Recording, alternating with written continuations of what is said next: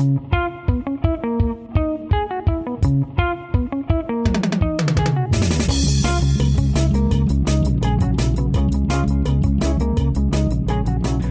willkommen bei Petterjoule, dem Podcast der österreichischen Energieagentur. Bei Petterjoule sprechen wir regelmäßig über Themen, die die österreichische Energiewelt bewegen. Mein Name ist Christoph Dollner-Gruber und heute geht es um ein Thema, das im wahrsten Sinne des Wortes spaltet. Meinungen, aber auch Preiszonen. Es geht um die Strompreiszonentrennung äh, zwischen Österreich und Deutschland, die eigentlich niemand wollte, aber ab 1. Oktober 2018 dann doch in Kraft getreten ist. Wir haben heute eine spannende Diskussion vor uns und ich würde vorschlagen, ich äh, leite ein bisschen in das Thema ein, weil es halt doch komplexer ist. Seit der Liberalisierung des Strommarkts ähm, haben Deutschland und Österreich ein gemeinsames Marktgebiet im Stromgroßhandel gebildet. Ähm, und auf diesem gemeinsamen Markt ähm, wurde Strom uneingeschränkt gehandelt. Unter einer Voraussetzung, dass keine Engpässe auftreten. Und genau das ist äh, passiert in den letzten Jahren ähm, und war der Grund, wieso die Strompreiszone getrennt wurde. Ähm, die Gründe für diese Engpässe, äh, erstens Strom aus Wind und Sonne hat zu Stoßzeiten das ja, mangelhaft ausgebaute deutsche Stromnetz und die Netzinfrastruktur im deutsch-österreichischen Grenzgebiet überlastet. Und zweitens für die europäische Strommarktbehörde ACER, die im Endeffekt äh, die äh, Auftrennung eingeleitet hat, wohl noch relevanter, wie gesagt wird, sogenannte Loop Flows in Polen und Tschechien. Der Strom, der nicht über die Grenze zwischen Deutschland und Österreich fließen konnte, ähm, ist in Form von Ringschlüssen nach Polen und Tschechien ausgewichen und hat dort die Netze belastet. Nach längerem Hin und Her hat man sich im Mai 2017 darauf geeinigt, dass mit Wirkung 1. Oktober 2018 ein Engpassmanagement eingeführt wird, wobei Stromaustausch an der Grenze nach wie vor mit einer Kapazität von bis zu 4,9 Gigawatt äh, weiterhin möglich sind. Außerdem, part of the deal, deutsche Übertragungsnetzbetreiber dürfen zum Redispatch auf österreichische Kraftwerke zugreifen und zwar aktuell im Ausmaß von mindestens einen Gigawatt, ähm, ab Oktober 2019 dann äh, im Ausmaß von 1,5 Gigawatt. Mit der Einführung des Engpassmanagement kam es dann zur Auftrennung der gemeinsamen Strompreiszone. Und wir stellen uns heute die Frage, welche Lehren ziehen wir nach einem halben Jahr Strompreiszonentrennung? Wir haben äh, zwei Gäste bei uns. Äh, Johannes Meyer von der E-Control. Er leitet dort die Abteilung Volkswirtschaft und ist äh, unter anderem für Fragen des Wettbewerbs, der Energiestatistik und für volkswirtschaftliche Fragestellungen zuständig. Äh, wir freuen uns, dass Sie heute bei uns sind, um die Strompreiszonentrennung zu diskutieren. Herzlich willkommen. Hallo. Dann ist noch bei uns Karina äh, Knaus. Äh, sie ist unsere Expertin in der Energieagentur für Fragen rund um Energiemärkte, Preisentwicklungen und volkswirtschaftliche Analysen. Sie leitet das Center Volkswirtschaft, Konsumenten und Preise in der Energieagentur und hat die Strompreiszonentrennung im letzten Jahr genau beobachtet und analysiert. Hallo Karina. Hallo. Karina, ich starte gleich mit einer Frage an dich. So ein kurzes Fazit. Äh, jetzt ist ein halbes Jahr vergangen, seitdem die Trennung der Strompreiszone in Kraft getreten ist. Was hat sich seither geändert und was waren die wesentlichsten Auswirkungen? Ja, ich denke, was man nach einem halben Jahr Strompreiszonentrennung jedenfalls sagen kann, ist, dass sich in Österreich ein eigenständiger Großhandelsmarkt etabliert hat. Ich denke, einer der wesentlichsten Dinge ist wahrscheinlich, dass die Erwartungen zur Preiszonentrennung vorab vermutlich andere waren.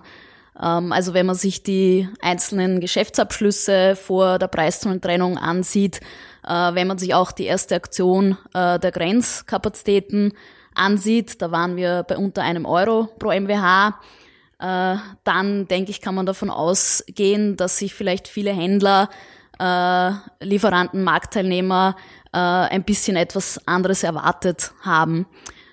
Dadurch auch, dass wir mit der Preiszonentrennung im Oktober gestartet sind, waren die Preisdifferenzen am Spotmarkt äh, vom Beginn weg relativ hoch. Also der Oktober war bis jetzt der Monat mit den höchsten Preisdifferenzen zu Deutschland mit über acht Euro pro MWH. Was wir aber auch beobachten können, ist, dass sich die Situation im ersten Quartal, also vor allem ab, sage ich mal, Mitte Februar, März dann ähm, etwas entspannt hat. Jetzt im April äh, gab es sogar längere Phasen, wo die Preisdifferenzen relativ überschaubar waren. Ähm, also wir waren jetzt im Schnitt äh, bei circa 40 Cent äh, pro MWH. Äh, generell muss man aber sagen, dass das auch mit dem Trend jetzt in Europa zu tun hat, dass sich die Preissituation etwas entspannt hat und generell auch in den umliegenden Ländern, Belgien, Niederlande, Frankreich, ähm, die Situation äh, sicher etwas entspannter ist als noch im Winter. Und das ist auch vielleicht der wesentlichste Unterschied ähm, für Händler, Marktteilnehmer jetzt, dass dadurch, dass wir jetzt in diesem europäischen äh, CWE, Euphemia, Market Coupling äh, explizit dabei sind, dass eben plötzlich für uns auch relevant ist, wie die Situation in Belgien, in Niederlande, Frankreich ist äh, und nicht nur, wie es vielleicht vorher war, wo man einfach geschaut hat, na gut, wie ist es in Deutschland, geht viel Wind, scheint die Sonne, ist es ein Feiertag und dann wusste man eigentlich relativ gut, was an der Ahead-Markt passieren wird. Jetzt muss man den Blick wahrscheinlich etwas weiter äh, werfen und einfach auch die Situation in den umliegenden Ländern mit betrachten. Karina ähm, Knaus hat äh, jetzt das, das Market Coupling ins Spiel gebracht. Was genau ist das äh, Market Coupling und was hat es zu tun mit der Preiszonentrennung? Vielleicht nur ein Kommentar noch äh, ja. ganz kurz zur ersten Frage. Ähm, ich glaube, man muss schon davon ausgehen, dass der Oktober auch eine Sondersituation war. Im Oktober hatten wir eine extrem schlechte Wasserführung, waren auf Importe angewiesen, ähnlich wie Belgien aus anderen Gründen auch, so dass wir einfach mit einem sozusagen mit einem Schock fast in, in, in das gesamte System hineingestartet sind. Mittlerweile äh, sind wir am anderen Ende angelangt, haben fast keine Preisdifferenzen, wie Frau Knaus bereits angedeutet hat. Ähm, so wie es ausschaut, derzeit geht der Markt von Preisdifferenzen von 3,6, 3,7 äh, Euro für, auch für das nächste Jahr äh, aus. Ähm, das kann sich weiterhin noch ändern. Man braucht einfach einmal ein paar Jahre Durchlaufzeit, um einschätzen zu können, was am Schluss wirklich herauskommen wird, wo man halt Sondersituationen, normale Situationen in einer Mischung äh, vor sich hat. Vielleicht, äh, damit komme ich auch schon der, zur Frage der Preisdifferenzen. Was, was, was ist der Grund für Preisdifferenzen? Ähm, wie ich bereits angedeutet habe, einerseits natürlich in Österreich die Frage, haben wir eine gute Wasserführung? Das bedeutet einfach einige tausend MW mehr oder weniger Leistung in Österreich, die man dann eben ausgleichen muss oder nicht. Und wenn es eben eine geringe Wasserführung gibt, dann sind wir auf äh, derzeit eher auf Gaskraftwerke angewiesen. So. Wir hatten im letzten Jahr relativ hohe Gaspreise in der EU, genauso auch in Österreich, und das hat dazu geführt, dass die österreichischen Gaskraftwerke einfach zu relativ hohen Preisen nur anbieten konnten. CO2-Preise waren auch relativ hoch.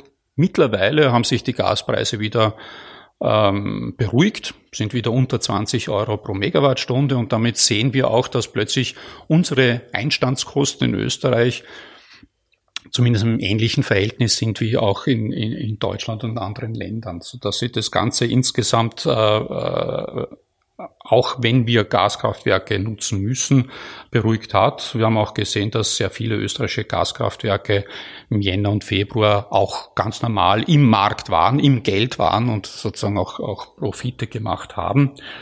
Ähm, das zeigt, dass hier die die Preisdifferenz sich dann auch, und das hat die Konsequenz, dass sich die Preisdifferenzen dann beruhigen können.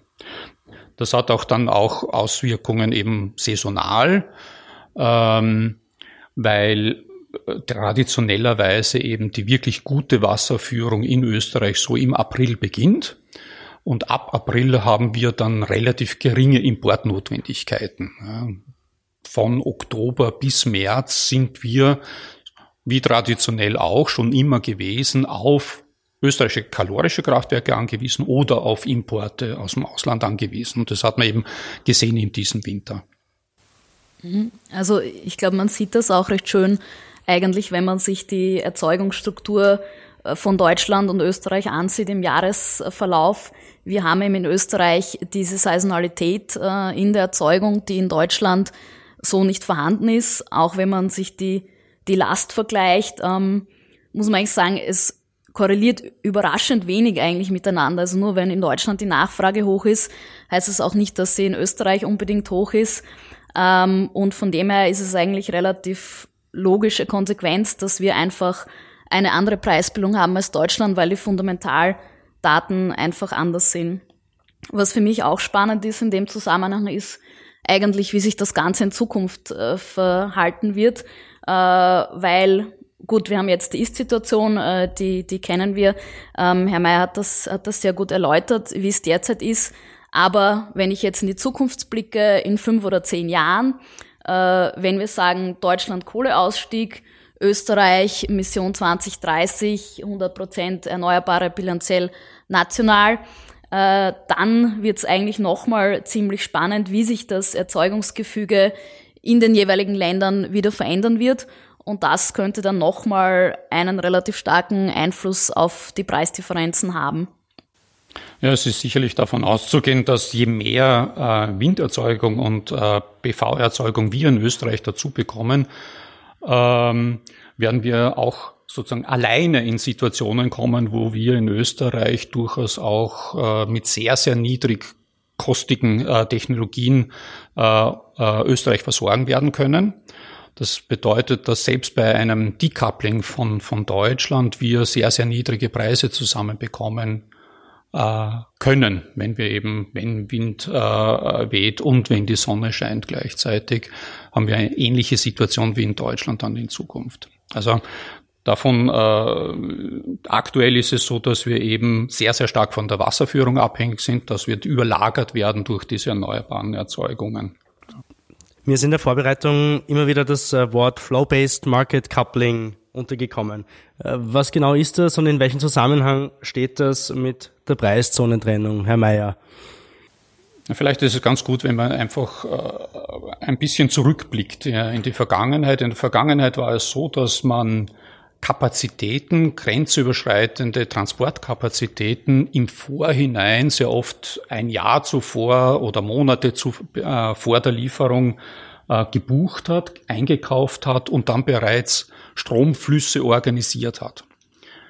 Effekt war, dass die Stromflüsse sehr oft in die falsche Richtung gegangen sind, nämlich vom teuren Land in das billige Land. Das heißt, der teure ist noch teurer geworden, weil man einfach nicht wusste, wie die Situation sein wird. Vor diesem Hintergrund hat man dann angefangen zu sagen, na, das kann ja wohl nicht sein. Man muss die letzten Informationen, äh, die man hat, über die Erzeugungssituation in Europa heranziehen, um zu entscheiden, welche Kraftwerkskapazitäten sollen denn produzieren und in welche Richtung soll der Strom denn eigentlich fließen. Ausfluss des Ganzen war dann am äh, Schluss endlich die Einführung von diesem Flow-Based Market Coupling wo aufgrund der aktuellen im Vorhinein einen Tag zuvor prognostizierten Lastsituation in Europa die Grenzkapazitäten zugeordnet werden und, äh, ähm, und so wird eben der, der Stromfluss, die Erzeugung in Europa optimiert. Zielsetzung des Ganzen ist, möglichst viel und möglichst gut die Transportkapazitäten auszunutzen, die eben da sind. Ja, und jedenfalls keine Stromflüsse in die falschen Richtungen zuzulassen. Ähm, wo, wer, wer steuert dieses Market, ähm, dieses Flow-Based Market Coupling? Passiert das an den Börsen? Ähm, also das ist das grundsätzliche Prinzip gewesen, das ich gerade mhm. erklärt habe. Organisiert wird das Ganze über einen Optimierungsalgorithmus, ein mathematisches Programm. Ähm, und üblicherweise ist es eben so, oder so ist es auch, äh, dass um 12 Uhr des Vortages werden die Angebote bei einer Börse, bei der Börse abgegeben und dieser Algorithmus errechnet dann die optimalen Lastflüsse. Die Zielsetzung des, äh, des Optimi äh, Optimierungsalgorithmus ist es, und wenn man jemanden fragen würde, was wird, was erwarte ich mir von einem optimalen Algorithmus sozusagen, was wäre das, dann würde man wahrscheinlich sagen, na gut, jeder Nachfrager, der besonders hohe Preise bietet für seine Energie, der sollte die Energie bekommen. Und jeder, der die Energie verkaufen möchte, und sehr niedrige Preise verlangt, der sollte sie verkaufen können. Und genau das macht der Algorithmus. Das heißt, hohe Nach hochpreisige Nachfragegebote und niederpreisige Angebotsgebote, die sollen den Zuschlag bekommen. Und das ist das, was hier passiert. Das Interessante dabei ist, ähm, dass die technischen Beschränkungen durch die Engpässe in ganz Europa, weil die, die Leitungen sind eben nicht ausgelegt für jede Sondersituation, dass diese technischen Beschränkungen der Netze eigentlich das kleinere Problem in dieser Optimierung sind. Die wirklich großen, aufwendigen Optimierungsrechenschritte sind notwendig, weil man eben auch mit Kraftwerken zu tun hat und diese Kraftwerke eben nicht beliebig rauf und runter fahren können. Kraftwerke können sehr oft nur in Blöcken rauf oder runter, in Stundenblöcken angeboten werden. Und das macht es wirklich kompliziert. Äh, und das konsumiert einen relativ großen Teil der Rechenzeit dieses Algorithmus. Derzeit haben wir zehn Minuten. Innerhalb dieser zehn Minuten muss eine Lösung gefunden werden. Äh, es wird diskutiert, ob das nicht verlängert werden sollte. Nichtsdestoweniger ähm, ähm, ist es so, dass derzeit immer noch ein, eine optimale Lösung gefunden wurde, wobei optimal äh, unter Anführungszeichen zu setzen ist. Ähm, optimal bedeutet eben optimal, so wie es definiert ist. Da fließen sehr viele Entscheidungen äh, mit ein, die äh, vorher auf europäischer Ebene gefallen sind. Genau, also das, das Optimierungsproblem in Euphemia selbst, so heißt dieser äh, berühmt-berüchtigte Algorithmus. Ähm, Euphemia steht übrigens für EU Pan-European Hybrid Electricity Market Integration Algorithm. Mhm. Also der Name äh, spiegelt auch ein bisschen äh, die Komplexität wieder. Und es ist eben so, dass es jetzt nicht nur diese eine Wohlfahrtsoptimierung ist, ähm, äh, sondern eben auch eine Reihe von Nebenbedingungen und äh, Subproblemen gibt, äh, die einfach gelöst werden müssen. Äh, und hier ist eben aufgrund auch der, der Komplexität äh, mancher Orders ähm, ist das dann eben so, dass dieser Algorithmus äh, seine Zeit braucht, bis er äh, grundsätzlich dieses optimale Optimum gefunden hat. Äh, die Idee dahinter ist natürlich schon auch eine möglichst große Preiskonvergenz äh, zu erzielen. Also das ist ja auch die Idee von, von Flow-Based Market Coupling und Euphemia, äh, das, was technisch möglich ist, äh, an Handel auch äh, zuzulassen. Äh, und das ist auch immer äh, dieser gewisse Trade-off, der sich bei der gesamten Gebotszonendiskussion äh, ergibt. Äh, man kann natürlich sagen, man macht die Gebotszonen und die Märkte beliebig groß, äh, um hier das möglichste, größtmöglichen Handel äh, und Liquidität auch im Handel und Wettbewerb zu erreichen. Ähm, aber andererseits äh, muss der Strom eben über die Netze gehen. Die Netze sind nicht unendlich. Ähm, äh, das heißt, wenn man dann nicht in eine Situation kommen möchte, wo die TSOs permanent in Märkte eingreifen müssen, äh, mit Engpassmanagement und Redispatch gegensteuern müssen, ähm, muss man auch irgendwann Gebotszonen ziehen, äh, die auch aus, aus technischer Sicht dann letztendlich Sinn machen. Ich glaube, wenn ich noch etwas ergänzen darf, es muss einem klar sein, dass das, was hier quasi mathematisch auch errechnet wird, eine Mischung aus einem reinen Optimierungsproblem und andererseits aber auch international akzeptablen Lösungen ist. Also was versucht wird, ist eben inakzeptable äh, Lösungen auszuschließen. Zum Beispiel, schon darauf hingewiesen, Strom sollte nicht vom teuren Land ins billige fließen. Das kann beim europäischen Optimum durchaus herauskommen, wenn zum Beispiel dieser eine Fluss eine sehr, sehr wichtige Leitung entlasten könnte, kann es durchaus sein, dass man sagt, na, eigentlich im europäischen Sinne wäre es richtig, hier vom teuren Land ins Billige zu exportieren, damit eben eine sehr, sehr wichtige Leitung entlastet wird. Das will man aber nicht weil eben dieses eine Land dann äh, noch höhere Preise hätte und ich wäre in der gleichen Situation, aus der ich gestartet bin, nämlich sinnlose oder nicht nachvollziehbare Stromflüsse zu haben. Ähm, und diese Mischung, das muss einem einfach klar sein. Das heißt, um es auch kurz zu fassen, da das Optimum mit Rufzeichen, das Optimum in dem Sinn gibt es nicht. Es ist ein definiertes Optimum, das man eben akzeptieren möchte und andere eben nicht akzeptieren möchte. Und auch von der Komplexität her, es gibt derart viele Orders, die hier evaluiert werden müssen. Und es gibt keine eindeutige Lösung. Es gibt äh, sozusagen einen Suchpfad nach optimalen Lösungen. Ähm, und irgendwann landet man bei einer machbaren Lösung. Ja. Man kann ungefähr abschätzen, wie weit liegt die weg bei dem ursprünglichen nicht beschränkten ähm, und sieht dann, wie viel hat man denn durch die ganzen Dinge, wo man gesagt hat, das will ich nicht und das will ich nicht und das will ich nicht. Wie viel habe ich da verloren? Das sieht man. Aber ich weiß nicht, ob nicht in den Milliarden vielleicht anderer Lösungen, die es gäbe, äh, vielleicht irgendwann einmal nach, nach 100 Jahren eine bessere gefunden worden wäre. Das kann man einfach mhm. nicht sagen. Absolut. Also ich glaube, man muss da einfach auch realistisch sein. Würde man jetzt auf der grünen Wiese beginnen und einer wissenschaftlichen Organisation sagen, bitte macht diesen Algorithmus, äh, es würde garantiert wahrscheinlich nicht das rauskommen, was jetzt Euphemie ist, sondern das sind auch eine Reihe von Entscheidungen, ähm, eben zu treffen, wie man das genau implementiert, auch welche Annahmen man trifft, welche Voraussetzungen.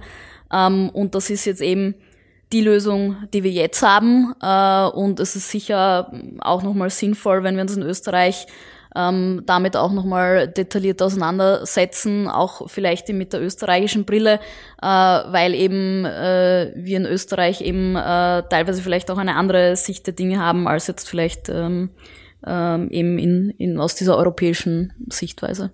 Das heißt, es wäre interessant, sich aus österreichischer Brille Euphemia anzuschauen, was dahinter steckt. Ja, ich meine, ich denke im, im ja. Detail, wir tun es natürlich ähm, auch schon sicher. Jetzt vor allem ähm, auch mit der Preiszonentrennung ist, glaube ich, Euphemia überall ähm, in den Mittelpunkt äh, geraten. Aber ich glaube, es ist eben auch ein Thema, äh, das uns einfach auch noch weiter beschäftigen sollte und auch beschäftigen wird. Mhm. Das heißt, ähm, Euphemia optimiert das Machbare, haben Sie gesagt zuerst, Herr Mayer. Ähm, jetzt ist das Machbare äh, ja oft definiert über ähm, die Belastungsgrenzen der Netze. Ähm, die ist an der deutsch-österreichischen Grenze eingeschränkt und man hat auch ähm, den Austausch an der Grenze eingeschränkt. Ähm, es gibt diese 4,9 ähm, Gigawatt Kapazität. Wie oft äh, wurden diese 4,9 Gigawatt in der Vergangenheit eigentlich überschritten? Und wie hängt dieser Austausch mit, äh, dem, mit der Strompreiszone und dieser Preisbildung dann zusammen? Also wir hatten bisher in dem ersten halben Jahr 364 Stunden, in denen äh, dieser Austausch überschritten wurde. Das sind nicht die physischen Flüsse, sondern die angemeldeten äh, Transaktionen sozusagen über die Grenze. Ähm, Dabei sollte man sich vor Augen halten, dass die 4,9 Gigawatt, äh, die Rolle, die die äh, vereinbarten 4,9 Gigawatt spielen, darin besteht, dass sie technisch in diesem Algorithmus sozusagen hinterlegt sind. Es ist technisch immer möglich, von Deutschland nach Österreich 4,9 Gigawatt zu transportieren. Allerdings ist es auch so, dass die exportierbaren Strommengen Deutschlands eben in der Konkurrenz aller Nachfrager stehen. Das heißt, der, der mehr bezahlt, bekommt auch einen größeren Teil davon. Und mehr zu bestimmten Stunden kann halt Deutschland, je nachdem wo der Überfluss oder der äh, Überstromproduktion ähm, äh, erfolgt, unterschiedliche Mengen exportieren und wer am meisten bezahlt, bekommt das dann. Man muss dazu sagen, dass gerade Österreich bisher einen extrem hohen Anteil aller deutschen Exporte sozusagen nach Österreich äh, bringen konnte, viel mehr als die anderen Länder bisher. Das hängt auch mit den 4,9 sicherlich zusammen, aber auch in der Situation äh, ist es in der Situation begründet, die wir eben im ersten Halbjahr, in, in diesem ersten halben Jahr der Strompreiszonentrennung hatten, dass wir eben einfach auch Bedarf an Importen hatten und unsere eigenen Stromerzeugungskapazitäten äh, eher hochpreisig waren in dieser, dieser Situation und daher die Importe aus Deutschland grundsätzlich einmal preisdämpfend gewirkt haben auf Österreich. Das muss man ja dazu sagen. Ja. Derzeit ist es wieder anders. Wir haben sehr ähnliche, wie die Frau Knaus gesagt hat, sehr, sehr ähnliche Preise wie Deutschland und wir brauchen nur geringe Importe. Und daher kommt es gar nicht mehr zur Ausnutzung dieser 4,9. Mhm. Neben diesem Engpassmanagement ähm, hat ESA im Jahr 2016 ja auch entschieden, dass ähm, die Regionen CEE also Osteuropa und äh, CWI Westeuropa, zu einer Core-Region verschmolzen werden sollen. Ähm, jetzt ist diese Bewirtschaftung seit einem halben Jahr umgesetzt. Wie schaut's aus mit äh, diesem anderen Aspekt der Verschmelzung zur Core-Region und was bedeutet das dann? Na, derzeit ist es so, dass äh, osteuropäische Händler, die Strom aus Westeuropa importieren wollen, die haben einen Mechanismus, der ihnen zur Verfügung steht. Die importieren quasi zuerst einmal Strom äh, zum Beispiel nach Österreich, geben hier ein Gebot ab und sagen, ich will Strom in Österreich kaufen. Und in einem zweiten äh, Schritt exportieren sie diesen Strom dann äh, in ihr eigenes Land, nach Ungarn, nach Bulgarien, nach wo auch immer hin. Ähm, die, das Core-Projekt sorgt dafür, dass in Zukunft dann diese Länder quasi mit optimiert werden. Das heißt, die, der Grenzübertritt in diese Länder ist dann bereits Teil der Lösung, die da zentral errechnet wird. Ähm, das sollte dazu führen, dass die Grenzkapazitäten, die auch wir von Österreich in diese Länder haben, eben bereits Teil der optimalen Lösung sind und daher manchmal höher, manchmal geringer äh, ausfallen werden, als das bisher der Fall war. Ja, ich denke, es wird sicher spannend, äh, wie sich das Ganze dann auf Österreich auch auswirken wird, äh, wenn man jetzt davon ausgeht, dass Flow-Based Market Coupling dazu führt, dass Kapazitäten maximal ausgenützt werden und der Lösungsraum erweitert wird, ähm, dann könnte es durchaus sein, dass das für Österreich auch tendenziell noch einen preissteigernden Effekt hat, da die Länder in der Sie-Region äh, tendenziell Importländer sind, also importieren aus Österreich.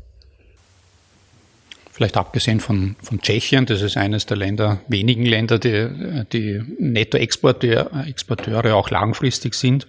Aber tatsächlich die, insbesondere Balkanländer sind eher kurz, äh, das heißt müssen importieren. Die sorgen eben jetzt über ihre Gebote in Österreich für hohe Preise und in Zukunft werden sie im Algorithmus auch für ähnliche Preise sorgen. Kann durchaus sein, dass das ein bisschen höher ist, äh, wird man erst sehen müssen. Äh, jetzt haben diese höheren Preise in Österreich ja durchaus für Unruhe gesorgt unter einigen äh, Akteuren. Ähm, und es gibt einige äh, Klagen, die eingebracht worden sind gegen die Strompreiszonentrennung. Karina, äh, hast du einen Überblick, wie es da ausschaut? Genau, also es gibt ähm, einerseits äh, die Klage äh, vor dem Kartellgericht, dem Oberlandesgericht Wien von äh, Industrieunternehmen, Energieunternehmen ähm, und auch äh, der Börse.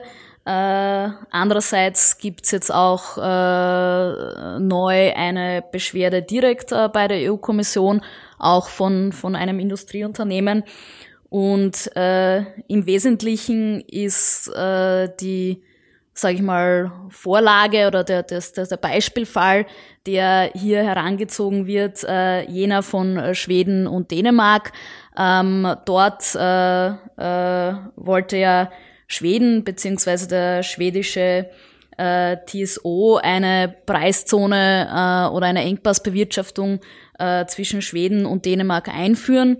Äh, äh, in diesem speziellen Fall gab es dann eben äh, die entsprechende Intervention der EU-Kommission und es kam dann eben nicht zur Bewirtschaftung an der Grenze Schweden-Dänemark, sondern es wurde eben Schweden selbst äh, in Preiszonen aufgeteilt. Also das ist sozusagen äh, wahrscheinlich der, der, der Fall oder die, die Situation, ähm, auf die man sich jetzt hier beruft und eben versucht zu sagen, dieses Aufteilen der Preiszone äh, stellt einen äh, Missbrauch der äh, marktbeherrschenden Stellung äh, dar und äh, man wird eben sehen, äh, wie diese Verfahren äh, sich entwickeln. Also ich würde jetzt äh, grundsätzlich wahrscheinlich davon ausgehen, ähm, dass es hier auch durch die Instanzen gehen wird und, und äh, möglicherweise eben bis, bis äh, in, in, in die EU eben. Ähm, äh, und das wird sicher spannend, äh, wie das Ganze hier ausgeht. Ich glaube, das ist ganz interessant. Äh, dass insbesondere große Industrieunternehmen äh, auch äh, hier aktiv geworden sind. abgesehen von den Preisunterschieden, die wir jetzt sehen, glaube eines der wesentlichen Einschnitte ähm, gegenüber der Vergangenheit für Industrieunternehmen ist gerade, dass wir jetzt getrennt sind von diesem liquiden Markt äh, in Deutschland und daher weniger Möglichkeiten zur äh, Risikoabsicherung, Preisabsicherung haben in Österreich.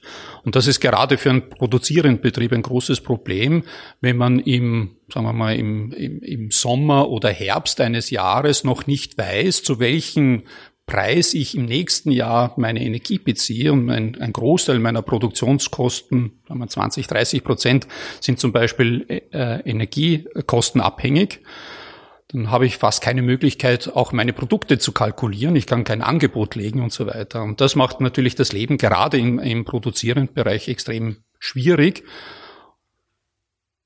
ohne dass hier äh, auch großartige Preisdifferenzen sein müssen. Also das ist ein, einfach ein zusätzlicher Aspekt, der äh, jetzt Österreich getroffen hat, der fehlende liquide äh, Terminmarkt. Ähm, und leider ist es so, wenn man sich anschaut, wie die Situation in anderen vergleichbaren Ländern, zum Beispiel Belgien ist, die haben auch keinen liquiden äh, äh, Terminmarkt. Und die leben in dieser Situation schon sehr, sehr lange. Das heißt, man kann nicht unbedingt davon ausgehen, dass der Markt das schon richten wird. Ja, also es ist durchaus möglich, dass man einfach in einem relativ kleinen Land einfach diesen liquiden Terminmarkt mit allen Absicherungsmechanismen, die, die man dann hätte, einfach nicht zusammenbekommt. Ja. Trotz Bemühen von allen, weil einfach äh, nicht ausreichend Angebot und Nachfrage für diese Produkte vorhanden ist, sodass sie da ein laufender Handel etablieren kann. Ich glaube, das ist eines der wesentlichen Gründe, was, äh, was auch die Industrieunternehmen dazu bewogen hat, hier aktiv zu werden. Absolut. Also wir merken das auch äh, bei unseren Anfragen, äh, beziehungsweise auch dort, wo wir mit Unternehmen zusammenarbeiten, ähm, dass eben diese auch fehlenden Preissignale zur Absicherung, dass man eigentlich, sag ich mal, wie wir mit Deutschland gemeinsam waren, wussten wir immer, wo wir stehen. Es gab diverse Felix-Produkte, wo immer klar war, wenn ich jetzt abschließe zu diesem Preis, ist das gut, ist das schlecht. Ähm, ich konnte eben klassische M2M, also Market-to-Market-Bewertungen, äh, relativ leicht durchführen. Ähm, und das ist jetzt einfach viel, viel schwieriger geworden. Und da gilt es jetzt auch einfach neue Strategien ähm, zu entwickeln, um sich auf diese Situation einzustellen. Also was man jedenfalls merkt, ist in der Vergangenheit hat man einfach auf den Bildschirm geschaut und hat sich angeschaut, was halt derzeit der Wert eines Q3 2020 Produktes wäre.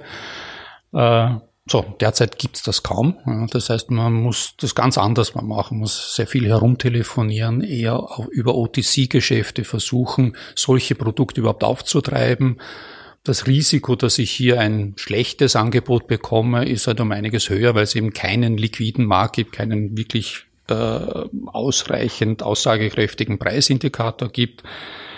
Nichtsdestoweniger ähm, ist es so, dass offensichtlich durchaus auch ein großer Teil der Versorger in Österreich mittlerweile auch gel äh, gelernt haben, damit zu leben. Was sich nicht als großartig gangbarer Weg erwiesen hat, ist die Nutzung der äh, finanziellen Übertragungsrechte. Das ist quasi ein etabliertes Instrument, wie ich auch Preisabsicherung machen kann. Allerdings eben nur ein paar Mal im Jahr, einmal im Monat und einmal, einmal pro Jahr fürs nächste Jahr. Und das ist vom Zeithorizont einfach zu wenig, um sinnvoll für Industriebetriebe ihre Absicherungsnotwendigkeiten darstellen zu können. Also da muss sich ein ganz anderer Mechanismus, glaube ich, auch noch weiter bilden, wo ich wo das quasi ähm, einmal äh, eingekauft wird und dann in kleineren Portionen auch wieder dem, dem Markt zur Verfügung gestellt wird, so dass man aus, aus diesen finanziellen Absicherungsmechanismen äh, trotzdem Hedging-Instrumente basteln kann. Auch da das etwas, was der Markt erst liefern. Das, das Risiko vielleicht noch zu den FTRs, ähm, dass ich hier eingehe, wenn ich hier an einem Tag im Monat oder einem Tag im Jahr mich quasi eindecke, das äh, widerspricht der traditionellen Beschaffungsstrategien. Ähm, und wenn man sich hier einloggt, sozusagen wie im März mit den 3,21 Euro und dann ist aber der tatsächliche Preisbrett halt 2,40 Euro. Also die Positionen, die man sich hier aufmacht, äh, die sind einfach nicht, nicht irrelevant. Mhm. Spannend. Wäre es eine denkbare Option, dass man für den Terminmarkt eine gemeinsame äh, Preiszone schafft und der OTC-Markt so bleibt wie bisher oder ist das? Es klingt gut, ist aber leider nicht ganz möglich, weil okay. der Terminmarkt hängt einfach vom physischen Markt ab. Das heißt, der Wert des Produktes hängt davon ab, äh, zu welchen Preisen in Zukunft äh, tatsächlich äh, physisch Energie geliefert wird. Ähm, und damit kann man im Terminmarkt sich nicht vom physischen Markt entkoppeln. Ne? Das geht leider mhm. nicht. Ne? Also jetzt habe ich was gelernt. Ähm, Gibt es was, das wir alle lernen können aus dem letzten halben Jahr Strompreis, äh, Zonentrennung? Was hätte man besser machen können? Ähm, also besser machen, ich sage, es gibt immer das Benefit of Hindsight, also nachher ist es immer leicht, irgendwie kluge Ratschläge zu erteilen. Ähm, von dem her würde ich es jetzt, jetzt nicht unbedingt sagen als, als besser machen, aber ähm, natürlich kann man immer ein, ein gewisse Lessons learned machen, äh, falls tatsächlich noch einmal eine Preiszonentrennung auftritt. Äh, ich hoffe es nicht. Äh, äh, also das eine, was, was sicher ein, ein Punkt war, ist, dass einfach äh, Shadowruns, Prognosen und alles das, was man vorher macht, ähm, tatsächlich die Markterfahrung nicht ersetzen, weil man braucht einfach diese Erfahrungswerte und da sind wir eigentlich auch noch mittendrin, äh, weil eigentlich braucht man ein Jahr oder mehrere Jahre, um sich eigentlich darauf einstellen zu können, wie der Markt funktioniert.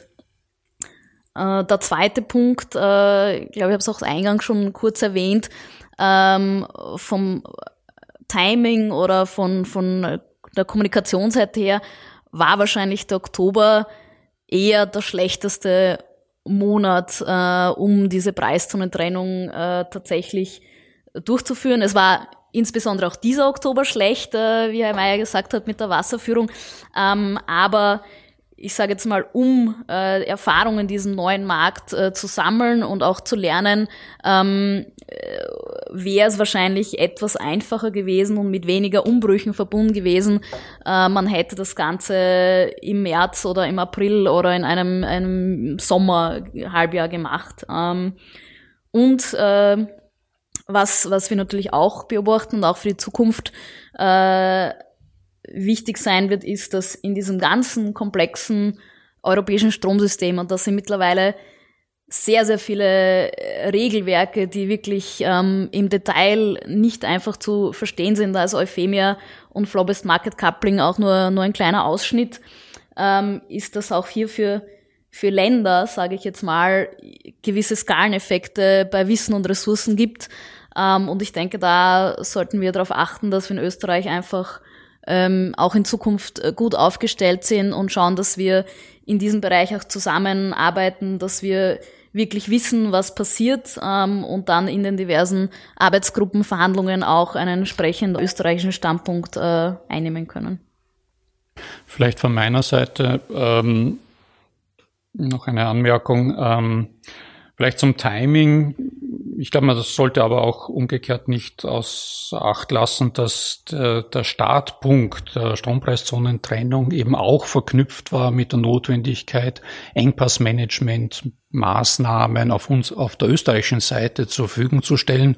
Da hat es einen Beschaffungsprozess gegeben und so weiter. Das heißt, ähm, enorm viele Freiheitsgrade hatte man da auch nicht. Da hat es Verträge im Hintergrund gegeben, die zuvor auslaufen mussten und so weiter und so weiter. Also sehr viele äh, Dinge dazu geführt haben, dass man gesagt, dass äh, der, sozusagen Beginn des Winterhalbjahres sich als der ehestmögliche Zeitpunkt irgendwie dargestellt hat. Und noch ein Halbjahr zu warten und äh, das Ganze 2019 dann zu machen, ähm, da waren die Vorbereitungen auch auf deutscher Seite, glaube ich, schon relativ weit einfach fortgeschritten. Ja, zu den, zu den Lehren. Ähm,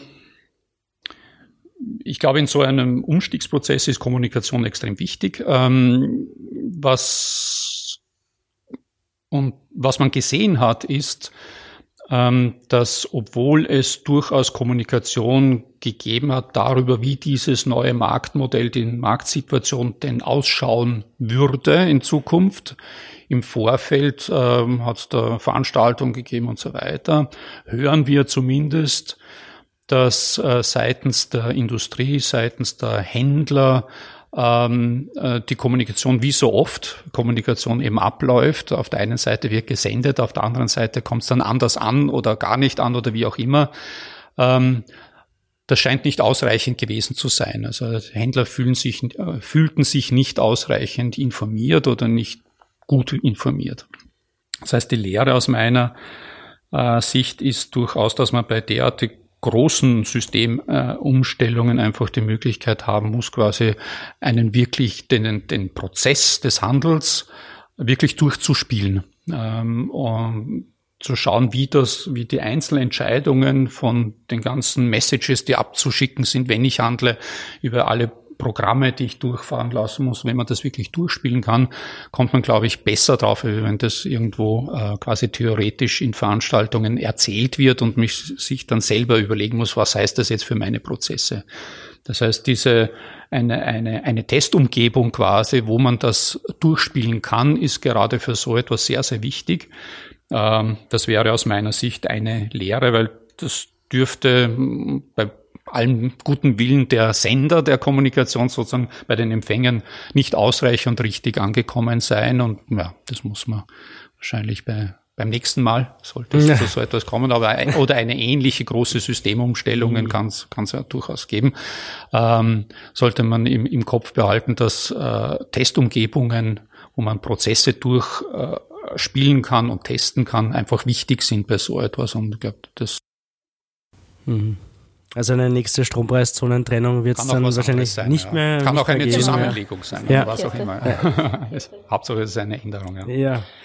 gut. Ähm, vielen Dank äh, für die spannenden Einblicke, die Diskussion. Vielen Dank an Johannes Meyer von der E-Control. Vielen ja. Dank auch an Karina Knaus von der Energieagentur.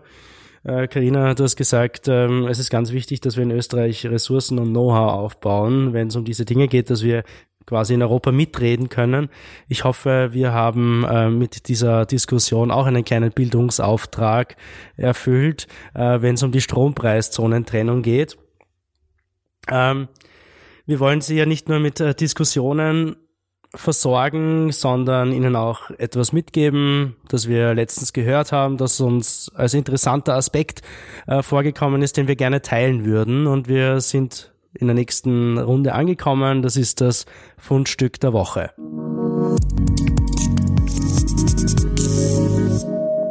Karina, was hast du uns ja, mitgenommen? Mein Fundstück der Woche ist das Buch Losing Earth von Nathaniel Rich. Ähm, das ist eigentlich entstanden aus einem längeren Artikel ähm, im New York Times Magazine und mittlerweile ähm, ganz aktuell ist es jetzt auch als, als Buch herausgekommen. Und äh, Nathaniel Rich äh, bietet eigentlich, wir mal, einen äh, historischen Rückblick, äh, wie äh, die Diskussion äh, zur Klimakrise, zur Erderhitzung ähm, eigentlich schon Ende der 70er Jahre begonnen hat ähm, und versucht äh, eigentlich aufzuarbeiten, äh, warum es in den 80er Jahren dann nicht äh, zu mehr Aktion äh, eigentlich schon gekommen ist, weil einfach das Wissen grundsätzlich schon da war. Ähm, und äh, ich finde das einen äh, sehr, sehr spannenden Rückblick und ein, daher ein lesenswertes Buch. Danke sehr. Äh, Kommunikation der Klimakrise, darum geht's auch in unserer anderen Ausgabe von Peter Joule zum Thema Framing. Also wenn Sie das Thema näher interessiert, bitte hören Sie da rein. Ähm, mein Fundstück der Woche hat wieder was mit dem Thema Elektromobilität zu tun. Es gibt äh, neue Zahlen, eine neue Studie des Center of Automotive Management. Ähm, analysiert wurden die Verkaufszahlen für Elektroautos im ersten Quartal 2019 und eine spannende Zahl gibt's da aus China, wo der Elektroautoabsatz im Vergleich zum Vorjahr ähm, in den ersten drei Monaten auf 299.000 Fahrzeuge ähm, gestiegen ist. 80 Prozent davon vollelektrische äh, Fahrzeuge, der Rest Plug-in-Hybrid-Vehicles. Äh, und mittlerweile ist das ein Marktanteil von 4,7 Prozent der Elektroautos in China an allen neu zugelassenen Fahrzeugen. Ähm, wird nur übertroffen von äh, Norwegen, wo es um die 60 Prozent aller neu zugelassenen Fahrzeuge war.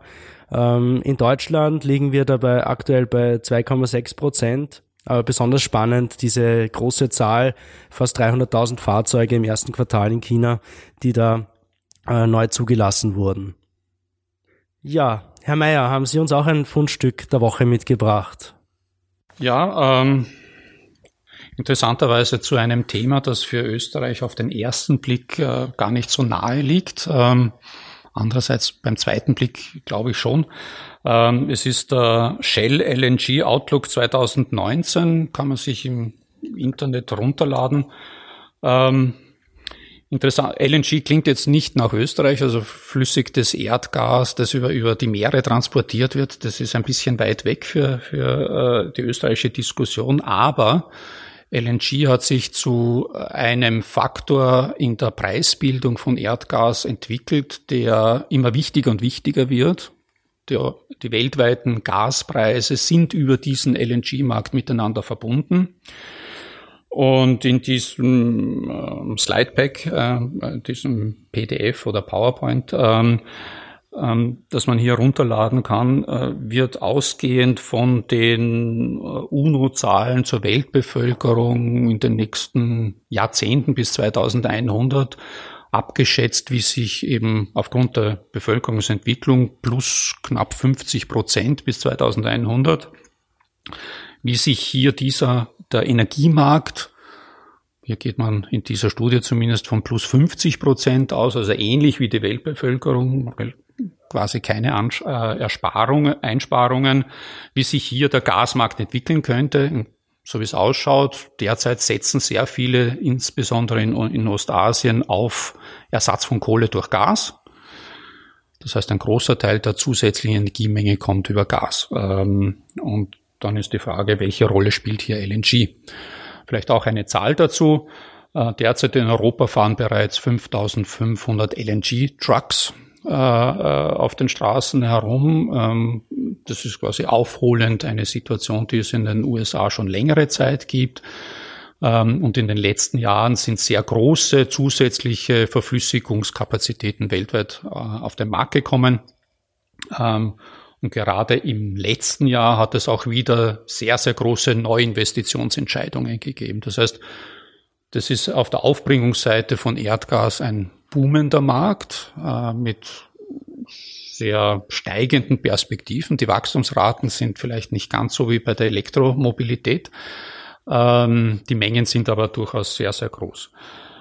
Also durchaus, glaube ich, eine äh, die Perspektive erweiternde Lektüre, die ich jeden empfehlen würde. Vielen Dank. Äh, Sie finden wie immer die Links zu diesen Fundstücken der Woche in den Show Notes unserer Ausgabe, die heute ein bisschen länger gedauert hat als sonst üblich. Ich hoffe, ähm, Sie haben spannende Einblicke bekommen. Wenn Ihnen gefällt, was wir machen, dann abonnieren Sie uns bitte auf Google Podcasts, auf Apple Podcasts, Spotify oder der Podcast-App Ihres Vertrauens und geben Sie uns auch eine Bewertung mit auf den Weg, dass wir uns äh, verbessern können. Das war's für heute. Ich danke nochmal unseren Gästen Johannes Meyer von der E-Control, Karina Knaus von der österreichischen Energieagentur. Wir hören uns bei Petterjoule, dem Podcast der österreichischen Energieagentur.